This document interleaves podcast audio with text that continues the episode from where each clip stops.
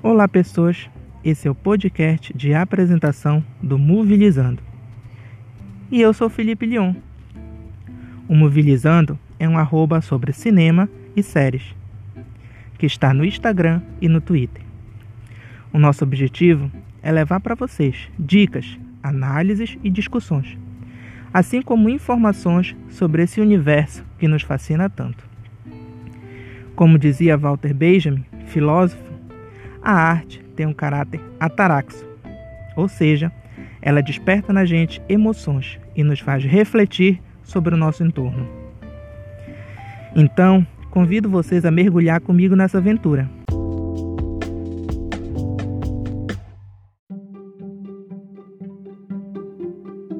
Mas por que Netflix e Prime Video?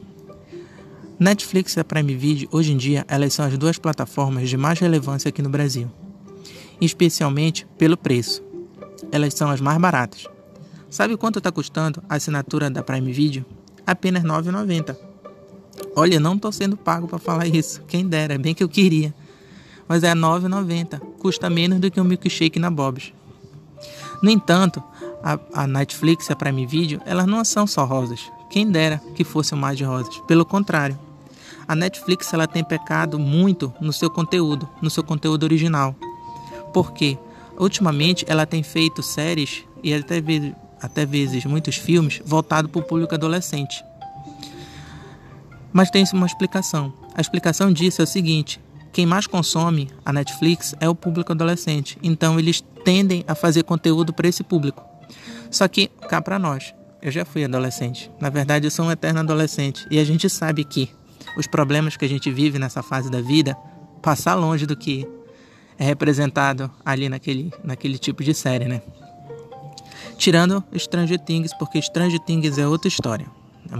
É a melhor série que já teve em todos os tempos. A Prime Video, ela tem um probleminha que me incomoda bastante. Sabe o que é? É o algoritmo dela.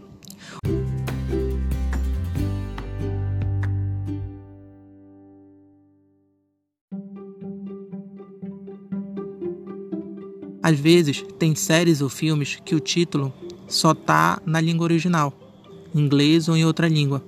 E nem, nem toda vez a gente sabe, né, qual é o título, como é que tá lá o nome. Então isso dificulta muito às vezes a busca. Às vezes a gente tem que ir no Google, pegar o, o, o título original, copiar e colar para poder dar certo. Porém, a Prime Video, ela tem assim uma coisa que, olha, é bom a Netflix se cuidar. Porque com a assinatura dela de R$ 9,90, a pessoa tem direito a alguns livros no na Amazon Book, algumas músicas na Amazon Music e ainda tem frete grátis para qualquer compra feita no Amazon Shopping. É, isso é muito bacana. Maravilhoso. Até eu que não tenho costume de comprar nada pela internet, acho que vou começar a comprar, não sei como eu vou fazer, né? Porque eu não tenho dinheiro, mas é assim mesmo.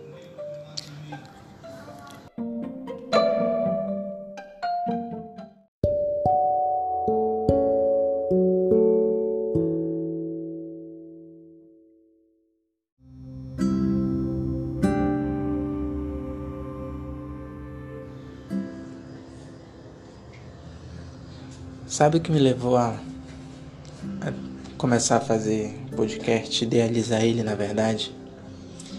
Foi o cansaço. Cansaço de não fazer nada. De não ter nada.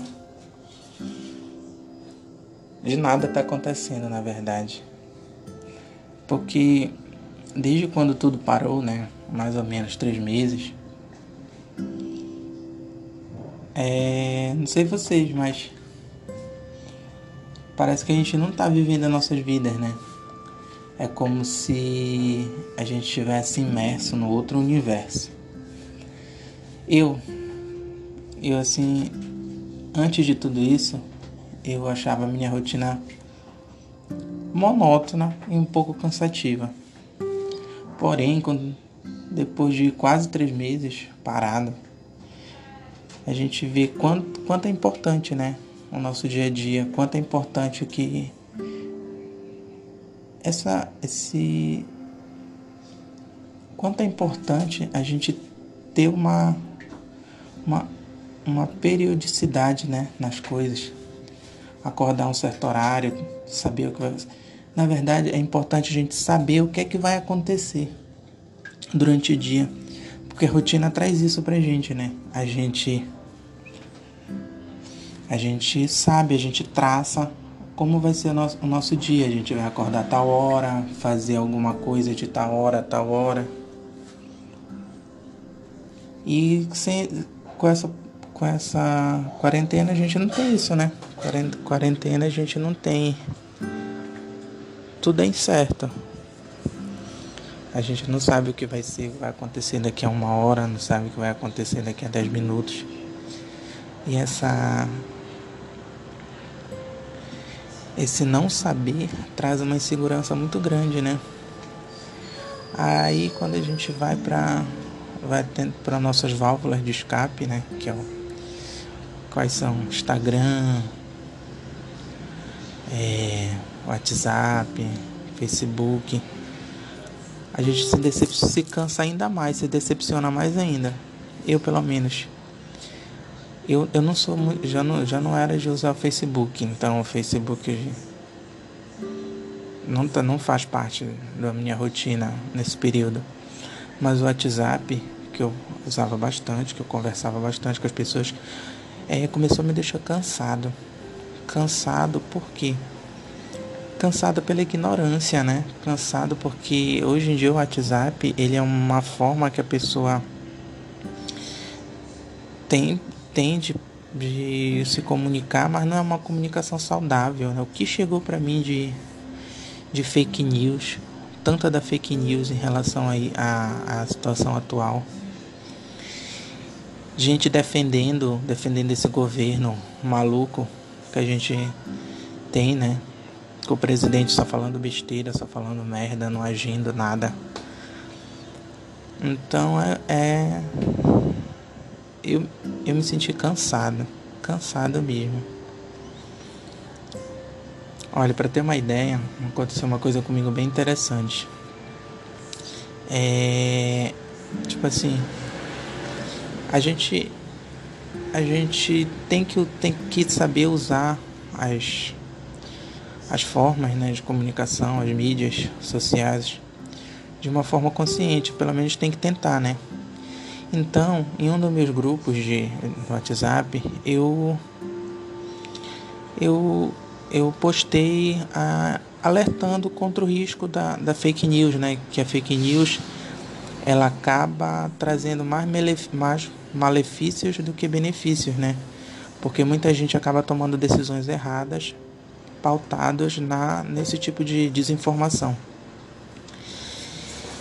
E surpreendentemente, eu fui meio que criticado por estar tá, por estar tá fazendo aquilo, porque foi dito como não era espaço para aquele lugar, ou seja, é espaço para botar para espalhar fake news, é espaço, mas não é espaço para a gente tentar combater. E o que mais me surpreendeu foi que é, uma das pessoas que meio que é, fizeram me, deixar, me deixaram de lado nessa essa minha postagem, ela compartilhava fake news nos seus stories. Então, poxa, é incoerência, né? A pessoa, uma pessoa dessa é muito incoerente, porque senão ela não fazia um negócio desse. Então a gente fica pensando assim, que a gente já tem, já está imerso numa situação desconfortável. E ainda encontrar pessoas desse jeito, isso deixa a gente muito mais cansado, né? Não é um cansaço físico, é um cansaço mental. Por sinal, não sei se vocês sabem, é, espalhar ou criar fake news é, é contravenção, né? E pode a pessoa pode ser penalizada por isso. É uma questão, é uma questão judicial, então é uma coisa que não pode brincar. A gente tem que ter cuidado quando postar essas coisas. E o que tem de gente postando, falando besteira. Eu vi uma charge que disse que era, era um pai e um pai mexendo, mexendo no celular e a filha dele, né? Aí o pai ou a filha dele, o balãozinho da filha dele dizia assim: Mas, pai, o senhor não pode acreditar em tudo que está na, na internet. Aí o balãozinho do pai diz, respondia assim: é, Mas como que eu não vou acreditar se tudo que está escrito aqui bate certinho do jeito que eu penso? Ou seja, a pessoa ela não ela não quer ouvir a verdade, ela quer escutar o que ela pensa. Ela está aberta para escutar apenas o que ela o que é, convém a ela não que pode ser de é fato ou não.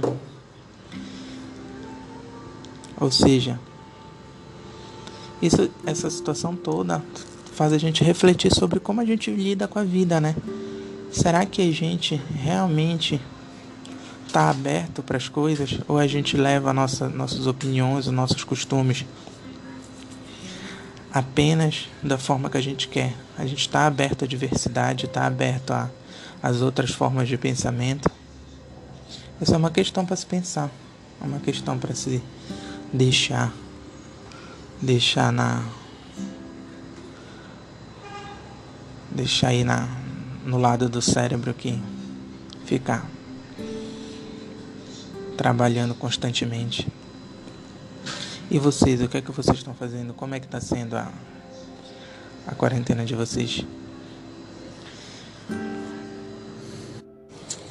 Uma outra coisa que tem me irritado bastante é algumas, algumas reportagens que é, essa é outra, outra coisa que eu tenho evitado também, o que é assistir televisão. Eu tenho evitado por quê? Porque quando a gente, a gente assiste, a gente tá, tá, tá de cara com o problema, né? A gente tá vivenciando uma, uma crise, uma crise global e a gente não tem a quem recorrer. Porque quem, podia, quem poderia fazer alguma coisa pela gente não faz, que é o governo. A gente liga a televisão, é só. É, a gente só vê desgoverno, na verdade. A gente não vê na, nenhuma atitude, nenhuma, nenhuma ação política que minimize o que está acontecendo. Então, eu tenho evitado tenho evitado bastante assistir televisão, ou então tenho selecionado. Tipo, quando eu sei que está passando alguma coisa de Brasília, eu abaixo a televisão, ou eu foco em outra coisa. Aí quando volta a passar uma coisa interessante, como o avanço das pesquisas em relação à vacina, o avanço das pesquisas em relação à diminuição do do número de casos, isso, aquilo, outro, aí sim eu procuro. Mas caso contrário, eu me afasto. Porque é triste. E o mais triste ainda é ver que, mesmo com tanto, com tanto.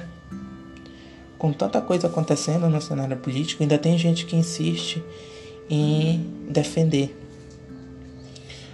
Defender um, uma situação que é, é indefensável, né? Não tem como defender, tá na cara, tá é nítido o quanto o, o governo atual ele tá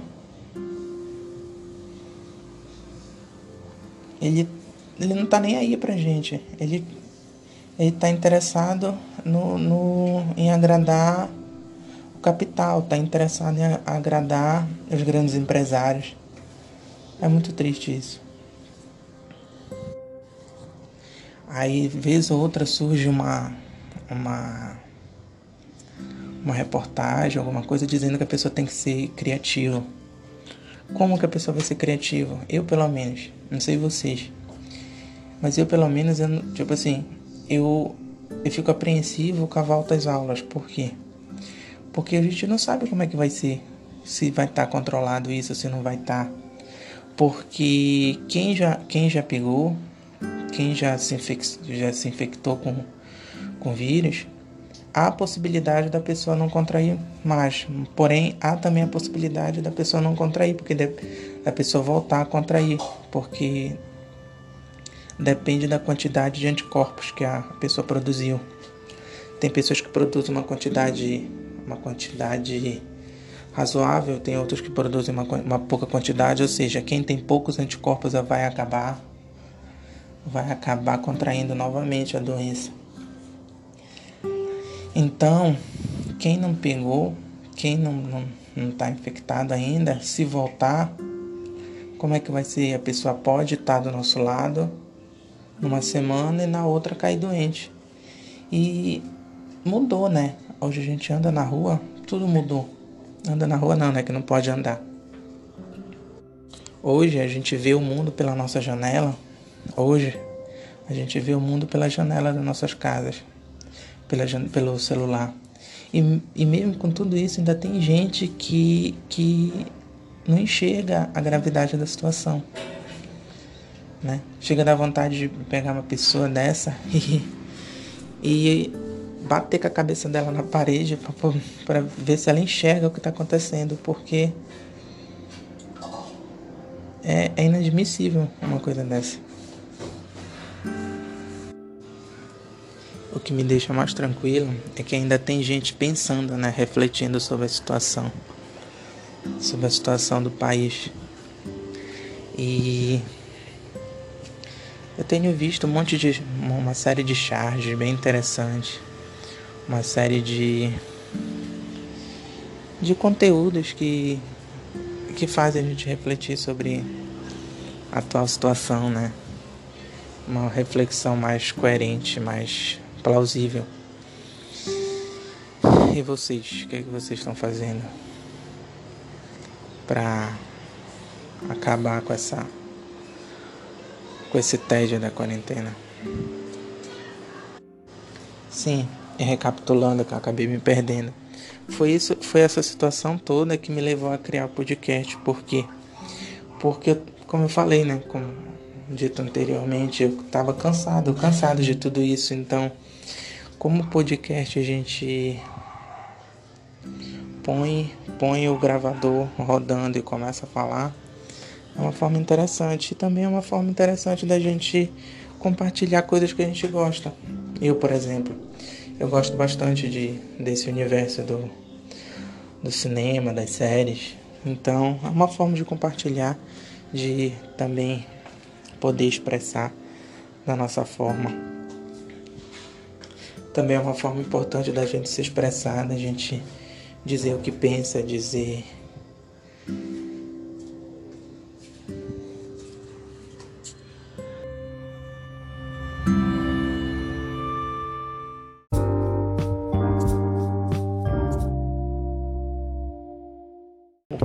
Eu sigo um, um jornalista, ele é jornalista e roteirista de TV no Instagram o nome dele é Rafael Prado. É, e ele faz umas críticas do governo bem irônicas. Só que a linguagem dele criticar é através da culinária.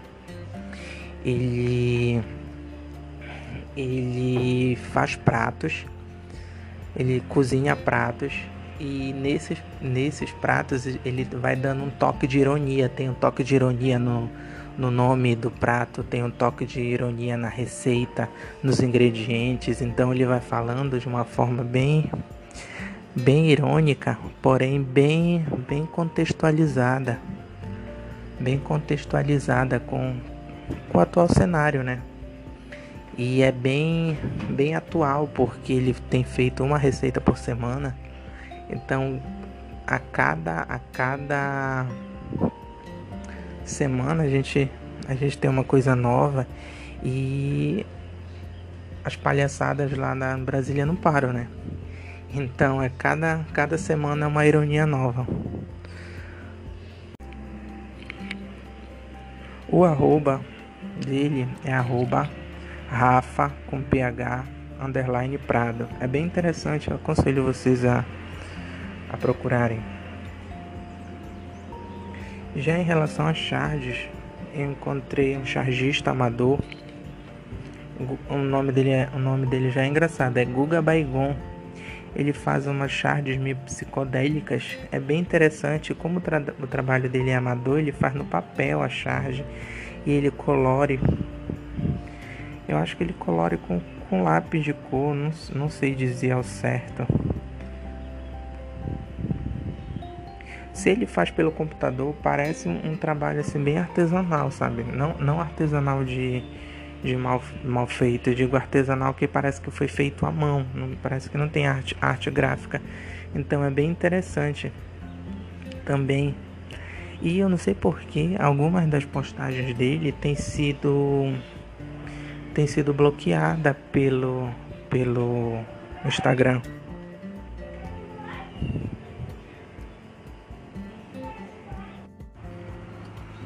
Aí o arroba dele é Guga Baigon com Y. É bem interessante também. Eu aconselho vocês a darem uma olhada lá. Para finalizar o quadro indicação da semana, eu tenho uma, indica uma indicação dupla para vocês, que é ao mesmo tempo uma indicação de livro e uma indicação de série.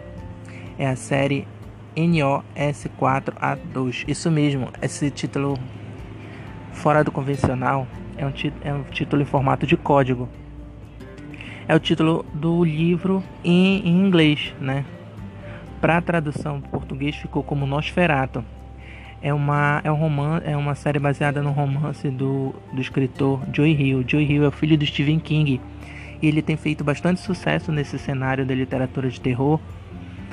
Porque apesar dele ser filho do Stephen King, isso não tem afetado tanto a, a obra dele.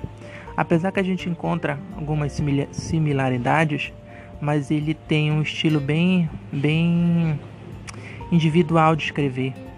Tanto que eu já comecei, depois que eu terminei a série, eu comecei a ler esse livro.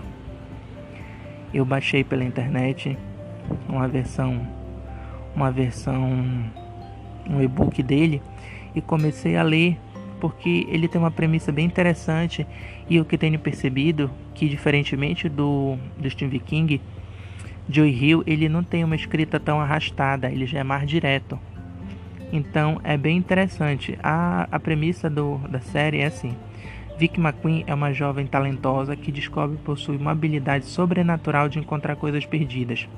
Essa habilidade a coloca em conflito com o maligno e imortal Charles Manx.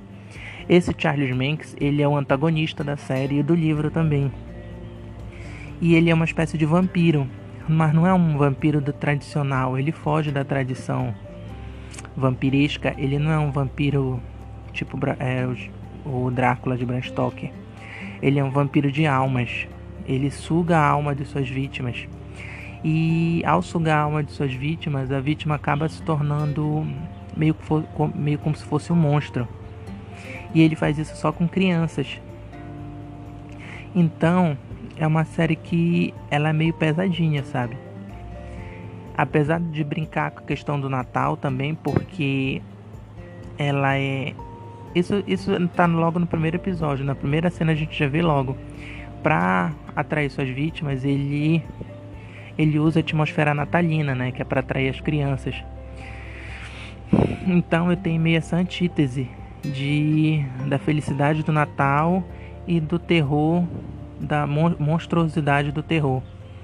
É uma série bem, bem interessante, são 10 são 10 episódios de mais ou menos 45 minutos, dá para dá para maratonar essa série, terminar ela, ainda mais agora que a gente não tá fazendo nada, dá para terminar ela em em dois, três dias. Eu levei mais ou menos quatro dias, mas porque eu não queria assistir tudo de uma vez. Eu, eu estipulei assistir dois, no máximo três episódios por dia.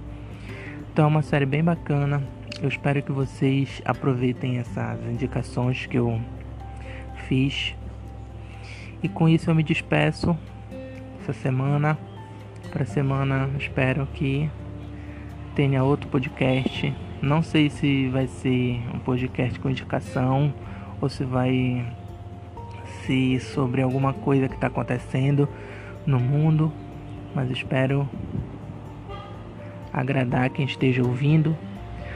Obrigado e até a próxima. Tchau.